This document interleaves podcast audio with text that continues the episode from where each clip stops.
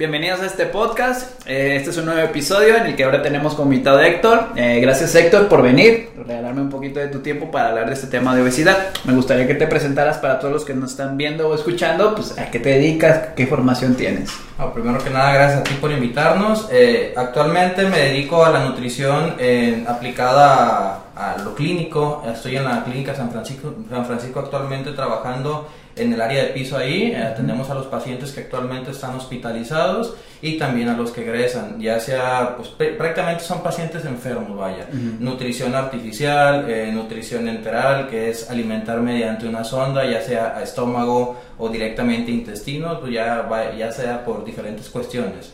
Eh, que su patología los haya llevado ya al colapso y que ellos ya no, ya no tengan las funciones motoras para poder alimentarse por sí mismos que hayan tenido algún choque y que esto no los haya permitido, que no les permita moverse y que se, puedan alimentar, pacientes quemados que muchas veces el, humo les, les, llega a lastimar y entonces la vía aérea ya no les permite pues ingerir alimentos, entonces nosotros los ayudamos de esa manera para que no se desnutran, porque todas las patologías pues prácticamente se potencializan si nosotros dejamos que se, se llegue a este punto de desnutrición, ¿no?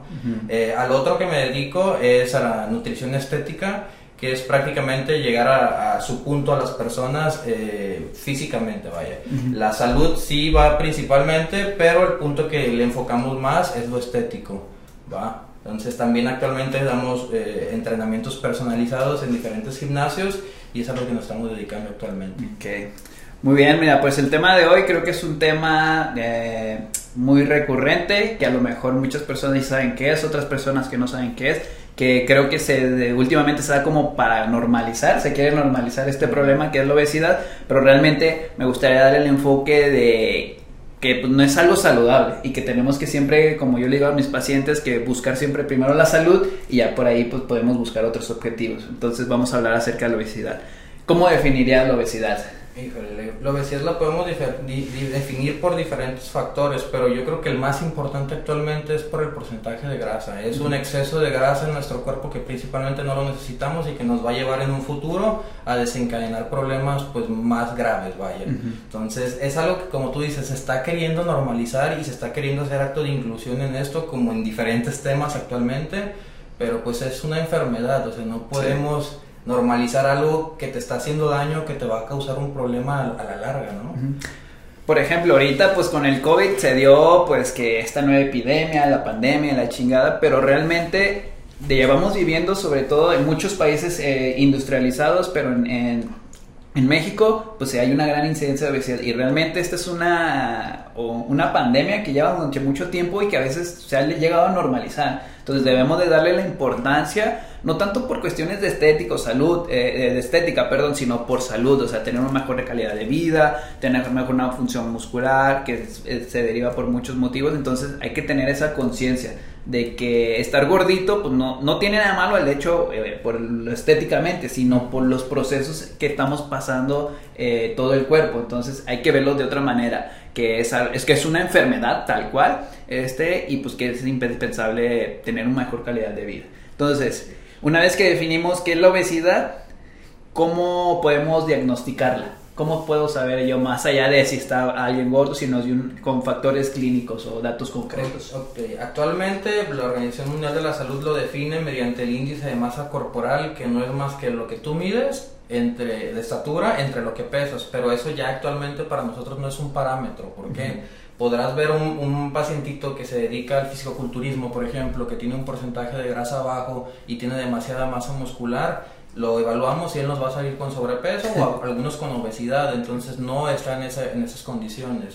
Actualmente lo que utilizamos son circunferencias de cintura y el porcentaje de grasa. Eso es lo más óptimo. Si alguien a ti te diagnostica por, por el IMC, pues realmente no es tan, tan certero. Es como cuando queremos diagnosticar la diabetes, que te vas directamente a un parámetro, no, no nada más es llegar y con uno, son varios factores que nos van a determinar si eres diabético, ¿no? Sí, entonces a veces también es importante saber que, pues o sea, si es un, es un valor que está interesante y que se ha utilizado a través de mucho tiempo y que creo que se utilizan en las instituciones de gobierno, incluso en hospitales privados que para clasificar la obesidad utilizan mucho el IMC. Pero realmente este es un valor que no es subjetivo, pero que eh, es rápido y práctico, pero realmente para la hora de, valorar lo que es la composición corporal, que es más importante que tu IMC para dar un mejor diagnóstico. Por ejemplo, en mi caso, si a mí me evalúan por IMC, yo tengo sobrepeso, pero realmente si nos vamos al porcentaje de grasa, pues creo que ando como en 14 o 13, pues realmente es un rango saludable. Entonces,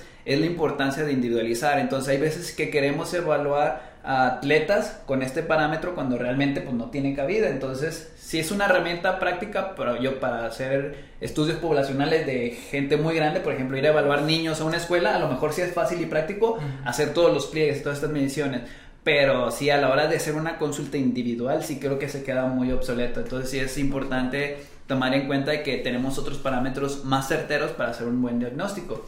¿Entre qué rangos este, de porcentaje de grasa se puede considerar que una persona tiene obesidad? Todo depende, va a depender del, de qué tipo de paciente sea. Si es un paciente que es deportista, pues los, los, porcentajes van a ser un poquito más estrictos. Pero ya si estamos hablando, por ejemplo, de una mujer que no hace deporte, un 29% de grasa para abajo, ya estamos hablando que es un, un, porcentaje de grasa óptimo. Superior a este, pues ya sería este, pues un sobrepeso, una obesidad que podríamos ya revisar para ver en qué grado la, la asignaríamos, ¿no?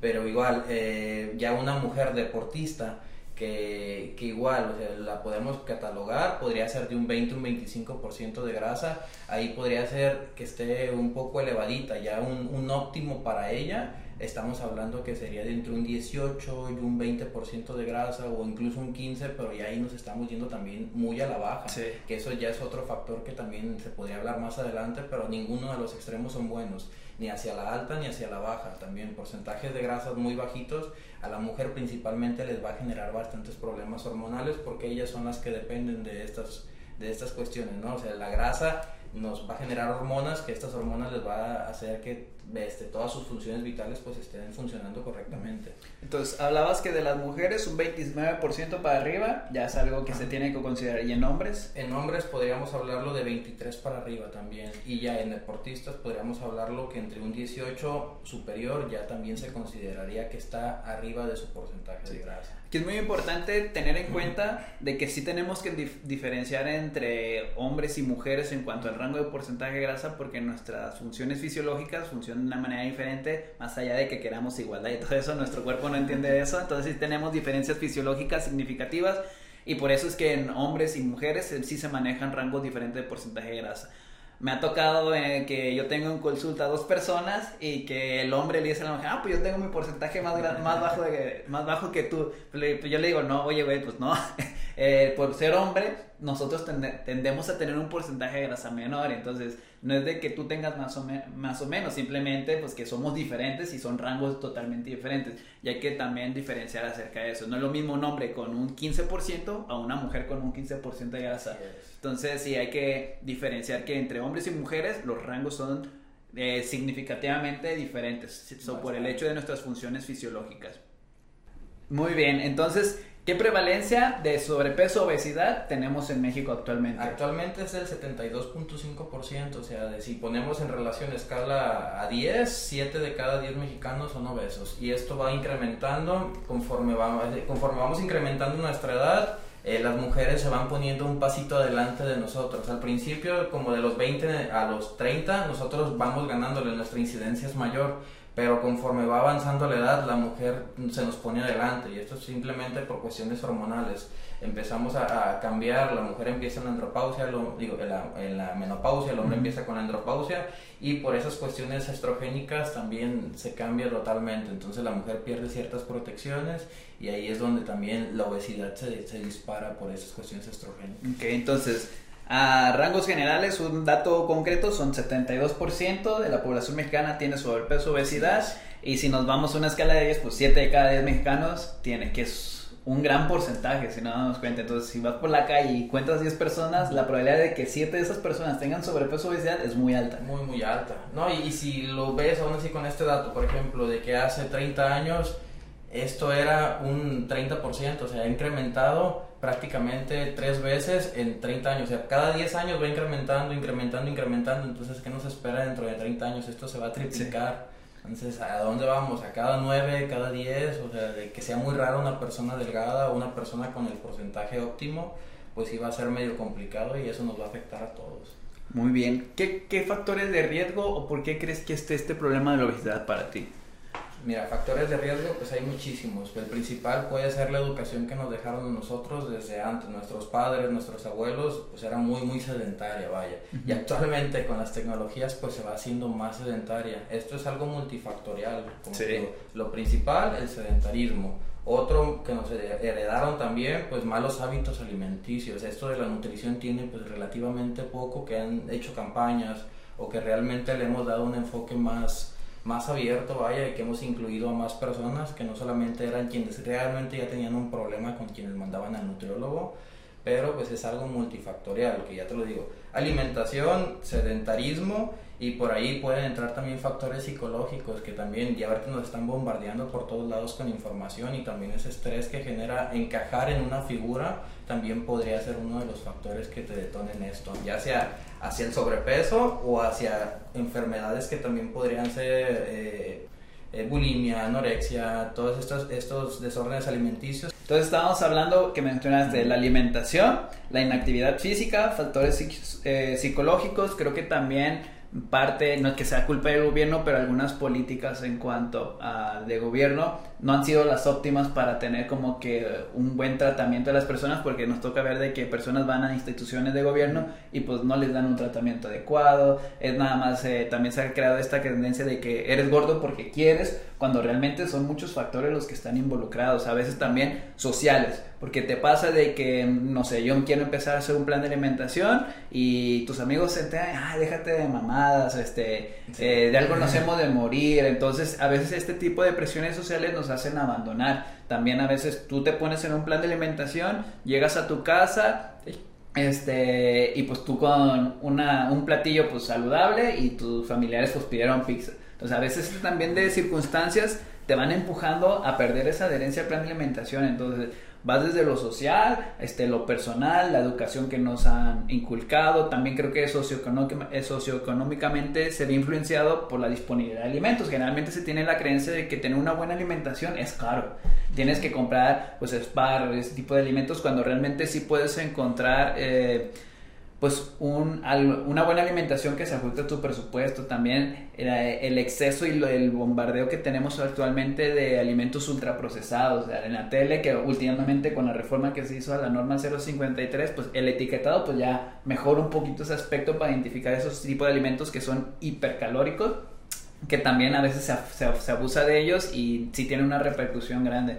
Entonces, es algo complicado, no es algo tan sencillo como estás gordo porque quieres o tienes que dejar de comer, sino que sí conlleva muchas cosas. Pero sí, yo sí haría énfasis sobre todo en la educación nutricional, en la inactividad física, que últimamente pues todos los niños pues se la pasan en una tableta, también los papás por eh, relajarse un poquito pues les dan un celular y pues ahí se entretienen y pues sí, la, que, ¿qué dije? La inactividad física. Las eh, presiones sociales. eh, pues, cuestiones sociales eh, y la educación nutricional. Entonces sí son factores que a veces no tomamos en cuenta, pero que sí tienen mucho, mucho, mucho peso. Sí, y pues es algo que también se, pues eso, so- sobreestima demasiado que nosotros mismos, o sea, nosotros mismos hacemos un lado. El gobierno anteriormente ha puesto impuestos hacia bebidas azucaradas que realmente, tú lo recuerdas, cuánto costaba una coca cuando era Ujú. chico y cuánto cuesta ahora. Eso es por los impuestos añadidos por bebidas azucaradas. Pero, ¿qué es lo que hace la gente? Dices, ok, llevo 20 pesos, la coca me cuesta 15 y pues no, o sea, para el kilo de, de tortilla ya no me ajusta, pero me llevo la coca y lo que me sobre para las tortillas, entonces te quedas tú.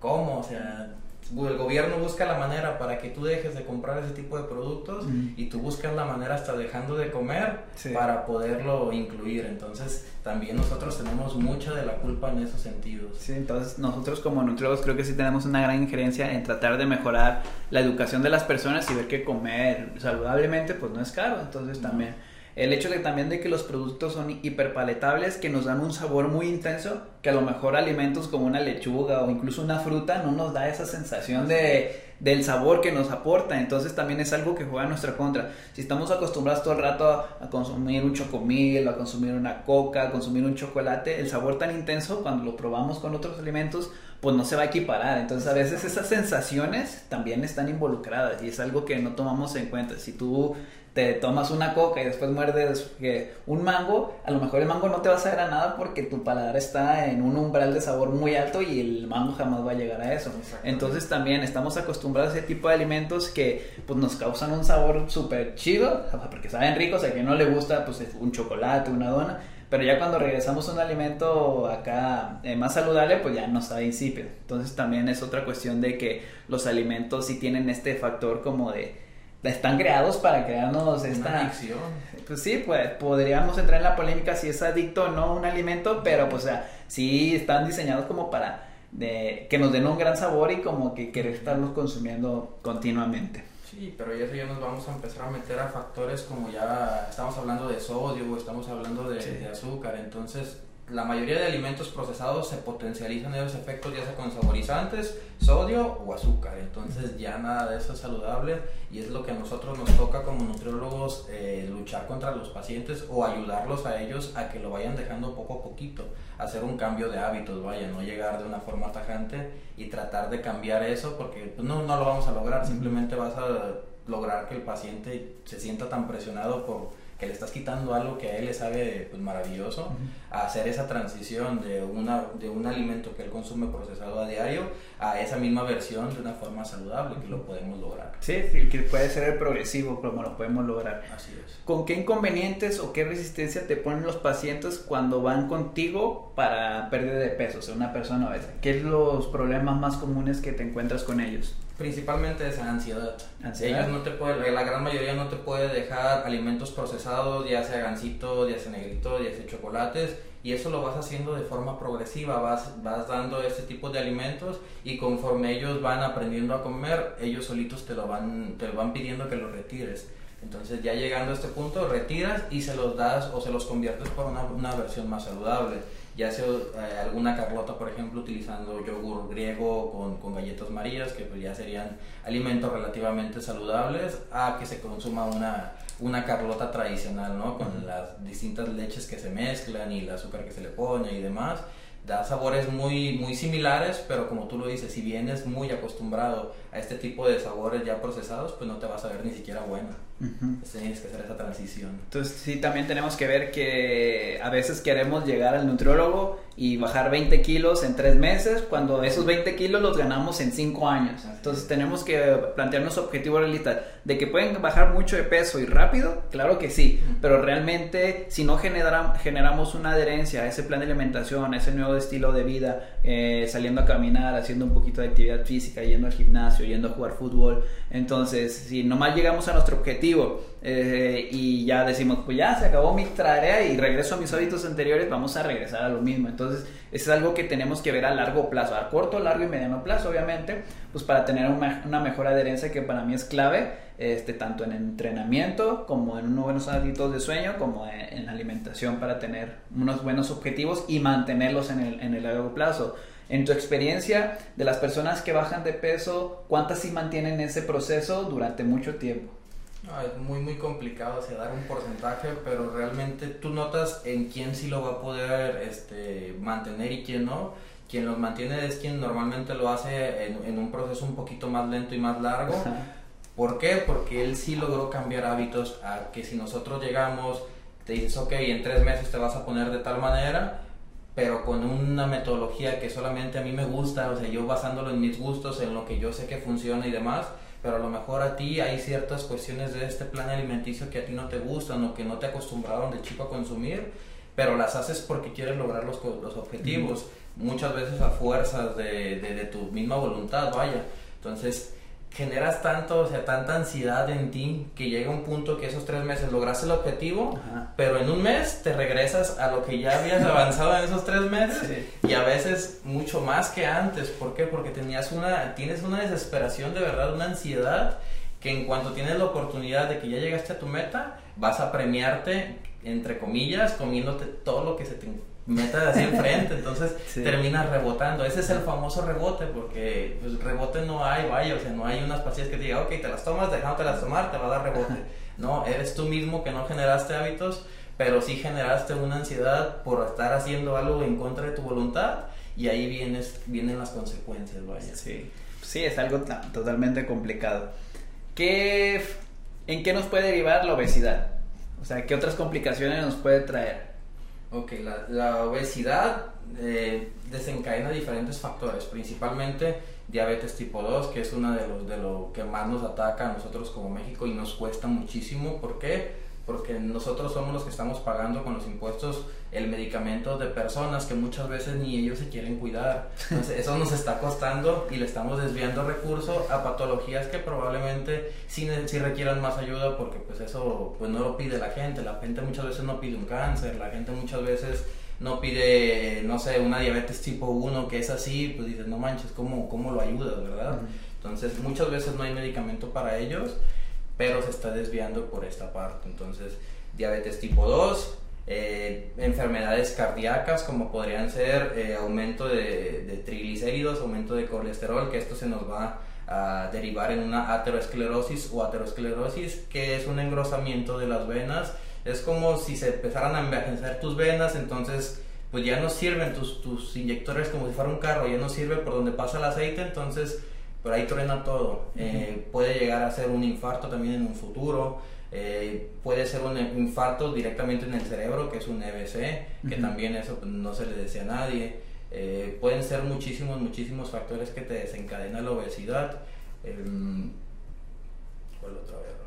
Pues también derivados de, de, malos hábitos, pues también, por ejemplo, la hipertensión, el, el, exceso consumo de sodio, la falta de inactividad física, creo que también está relacionada. Y a veces este conjunto de que ya mencionaste pueden detonar una insuficiencia renal. O sea, a lo mejor tú empezaste siendo gordito y pues no tenía nada de mal, o sea, estabas dentro de lo que cabe más o menos ahí. Y ya después pues te hiciste diabético, ya después diabético te hiciste hipertenso o primero hipertenso y después diabético. Ya después, este, pues te, una diabetes mal cuidada, pues te surgió una insuficiencia renal. Y ya después es tanta, tan mal cuidada que tiene la diabetes que empieza a tener problemas de cicatrización, lo que se le conoce como pie diabético, de que ya te haces una cortadita, no cicatrizas bien y empieza a hacerse una infección y ya después pum pum te mochan la pata. Entonces, eh, a veces es un problemita que no es tan sencillo, pero va derivando y es como una bola de nieve que va creciendo en el tiempo. Obviamente, esto no es de que hoy soy obeso, mañana diabético, mañana eh, tengo insuficiencia renal y pasado mañana me cortaron la pata, sino que son 5, 10, 15, 20, 30, hasta 40 años de malos hábitos que va evolucionando, va evolucionando, va evolucionando y vamos cayendo cada vez peor. Que generalmente estas personas sí ponen mucha resistencia a cambiar sus hábitos de alimentación. A veces yo cuando me tocó hacer mi servicio social, eh, teníamos una persona que caía por, eh, por glucosa elevada, 200, 300. Ya después se sentía bien y ya después regresaba a los tres meses, ya estaba de nuevo internado porque otra vez había quedado en lo mismo, la creatinina elevadísima y todo el show. Entonces, nomás se preocupan cuando se sienten mal, se recuperan, otra vez vuelven a lo mismo y es un ciclo, es un ciclo, o sea, los vuelves a encontrar ahí con toda la diabetes mal cuidada, la hipertensión por las nubes, entonces si hay que hacer conciencia, pues no se trata de estética, sino de tener una vida más saludable, ¿va? Entonces...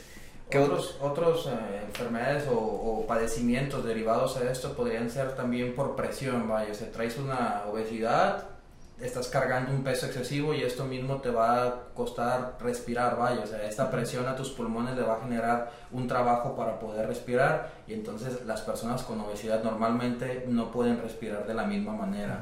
Otra, también las articulaciones se van a empezar a deformar. Al tú estar cargando tanto peso de lo que tu cuerpo puede cargar, obviamente sí se va a desarrollar un poquito más la, masa muscular para poderlo cargar, pero también las articulaciones van a deformarse. Si te fijas, la gran mayoría de personas con obesidad tienen las, rodillas un poquito hacia adentro por la presión que genera en, ese tipo de articulaciones. Y es algo que a la larga pues es esa artralgia, pues de inflamación en articulaciones por tanto peso que nosotros no podemos cargar. Entonces, muchas de las personas también que traen problemas en columna es por eso, es el sobrepeso o la obesidad que traen, disminuyen el peso y esa presión pues disminuye y mejoran bastante con ese dolor.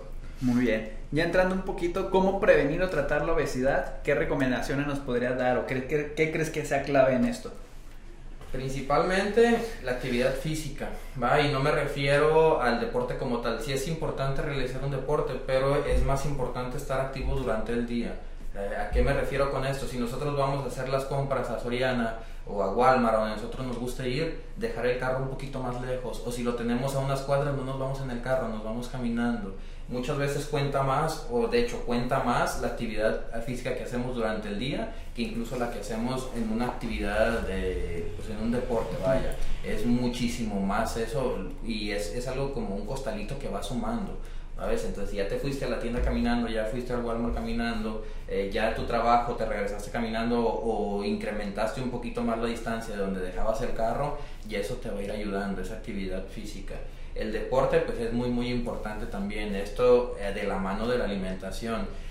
Elige, elegir, vaya, el deporte que a ti te guste, el que puedas mantener por más tiempo. Muchas veces dicen, ¿cuál es el deporte mejor? ¿Cuál, cuál deporte recomiendas? Pues no, simplemente el que a ti te guste, porque no te puedo llegar a imponer algo porque también vas a desertar de eso. Entonces es bien importante hacer lo que a ti te guste y en lo que te sientas pleno en cuanto a deporte y complementarlo con una muy buena alimentación. ¿va? Muchas veces dicen que el 90 y, y el 10%, y no, es un 100, 100. Te alimentas bien, haces buen deporte y actividad física un poquito más y de ahí empiezas a mejorar, mejoras en cuanto a la salud y la estética pues se va dando de manera secundaria. Ok, sí, en eso tienes mucha razón porque a veces decimos 70% alimentación, 30% entrenamiento, pero yo también coincido contigo que cada rubro tiene su 100% y si nos vamos a partes iguales pues para mí lo más importante es una buena alimentación, una buena actividad física, ya sea combinada con un buen deporte y un buen descanso, porque también a veces si no descansamos bien, eh, repercute, o sea, generalmente se ha visto en estudios de que una persona que no duerme bien va a tener más hambre el día siguiente, va a, va a ser más probable que no siga un plan de alimentación este, adecuado y entonces va a repercutir. Entonces, para mí estas tres son las más importantes y las que se tienen que tomar en cuenta en esto que hablas de aumentar nuestra actividad física, que no es lo mismo deporte, este, creo que sí es muy importante, así como tú dices, caminar un poquito más, este, a lo mejor irnos en bici al gimnasio, eh, subir las escaleras en vez del elevador, ese tipo de estrategias, por más pequeñas y absurdas que parezcan, cuando tú las prolongas en el tiempo, este, hacen un gran cambio. Por ejemplo, si tú hoy te estacionaste 5 minutos antes de ir a tu trabajo, pues 5 de ida son 5 minutos más, más 5 de regreso ya son 10. Si lo multiplicas por 6 días que vas a caminar a, 6 días que vas a trabajar, ya son 60 minutos más de actividad que lo aumentaste. Si lo multiplicas por 30, pues ya te da una cantidad más de actividad física que lo aumentaste nada más por estacionarte 5 minutos antes de tu trabajo. Ahora eso aumentale que si vas a la tienda, que si vas al kiosco, que si vas al súper, este, caminando, que si subes las escaleras, o sea, todo este tipo de estrategias a veces si lo vemos de una manera particular parece insignificante, pero cuando esto lo acumulas, lo acumulas, lo acumulas en el tiempo, realmente te hace una diferencia que si marca una pauta eh, en, en, la, en el tratamiento de una persona con sobrepeso o obesidad. Para la alimentación, ¿qué recomendaciones podrías dar de manera general? Obviamente ahí tenemos que evaluar a las personas y ver el contexto, cuántas comidas tienen que hacer con base a lo que ellos están haciendo, el nivel de obesidad, eh, ¿qué recomendaciones podrías dar ya un poquito más en alimentación? Sí, pues eso sería un poquito más individual, pero así a forma general, así como me lo mencionas, pues lo que más nos puede funcionar es irnos al, tipo de preparaciones que nosotros hacemos, ¿no? Entonces tratar de evitar alimentos eh, ya sea empanizados, ya sea fritos, ya sea capeados, ese tipo de preparaciones a nosotros automáticamente ya nos están incrementando las calorías en un exceso, entonces no es tan recomendable. Si ya nosotros nos vamos por hervidos, por asados, por, por horneados, este tipo de cocciones a nosotros nos favorecen mejor, nos favorecen más para tratar de evitar esa obesidad. Entonces ya si nosotros lo, lo complementamos individualizándolo, vaya, dices, ok, a mí no me gustan las verduras, ok, no las consumimos, a ti te gustan mucho las tortillas, te gustan mucho el arroz, pero no te gusta tanto la pasta, ahí vamos, vamos este, individualizando, es muy muy importante eh, esta cuestión de individualizar. Okay. Este, y tres recomendaciones que pudiera darle a las personas este, que ya tienen este problema y quieran mejorar de la manera sencilla, que ya platicamos mucho. ¿Cuáles serían? Tres nada más. Ok, eh, hacer ejercicio principalmente, empezar a cambiar hábitos, pero acudir con un profesional que realmente sí te pueda generar eh, esa adaptación o esa individualización a ti, ¿va? Y la otra muchas veces valorar y sería muy bueno incluir algún psicólogo porque muchas veces es más importante la cuestión psicológica que las otras dos. Muchas veces estás comiendo por ansiedad y se escucha muy trillado y se escucha muchas veces hasta como queriendo ir de, de la realidad, pero no es cierto. muchas veces sí hay un factor psicológico detrás de eso que te hace comer y tú ni siquiera te das cuenta hasta que ya pasó ese episodio de, de, de pues vaya de, atracón, pero muchas veces hay algo psicológico atrás, entonces hay que trabajar primero con lo psicológico y ya después nos, nos vamos con el resto de, factores. Sí, eso que hablas de la psicología creo que también es algo como que no se le da la importancia y ahorita que lo mencionas no se me había ocurrido o no me había acordado de ello, pero sí es una de suma importancia como que aprender a,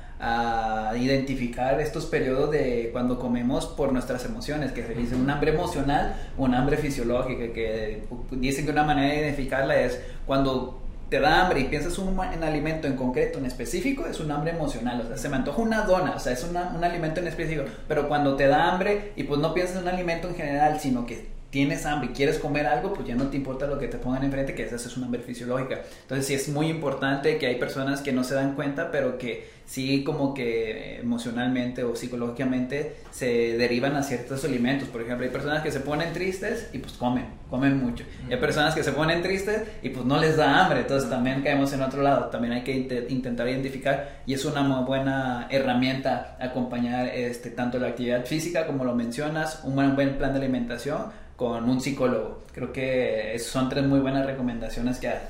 Y ya para finalizar, en caso de ansiedad, eh, ¿qué les recomiendas a tus pacientes? Oye, ¿sabes qué? Estoy siguiendo el plan de alimentación al 100%. Estoy muy a gusto y todo, pero sabes, cuando me da estrés o cuando no tengo nada que hacer, que estoy en mi casa el domingo, eh, me da mucha ansiedad por comer algo. ¿Qué le recomiendas en esos casos? Ok, pues eso va a depender de, cada paciente, pues, específico, ya sea si lo hayamos cuadrado antes de entregar el plan de alimentación, damos algo, ya sea que se dé un chocolatito turín sin azúcar, o se pueden dar directamente oleaginosas, ya sean almendras, nueces, cacahuates, podemos dar pepino, podemos dar jícama, que a pesar de ser verduras, aportan muy, muy pocas calorías, entonces no te va a afectar el resto de tu distribución del día y puede controlar un poquito esa ansiedad. También lo que a mí me ha, funcionado mucho son las frutas congeladas, principalmente, por ejemplo, uvas, las metemos, las congelamos y es como si estuvieras comiendo una paleta, entonces por ahí te baja muchísimo la ansiedad, pero pues ya dependerá de cada, cada pacientito. Incluso gelatina light sin azúcar también tiene muy pocas calorías, entonces prácticamente te puedes acabar todo lo que preparas del paquetito y te estás comiendo 60 calorías o 50 calorías, que es prácticamente nada y pues ya ahí ya 60 eh, calorías a que te comas todo un pastelito, ¿verdad? De 3000 calorías, pues ya hace una diferencia. ¿no? Sí, hace una diferencia brutal.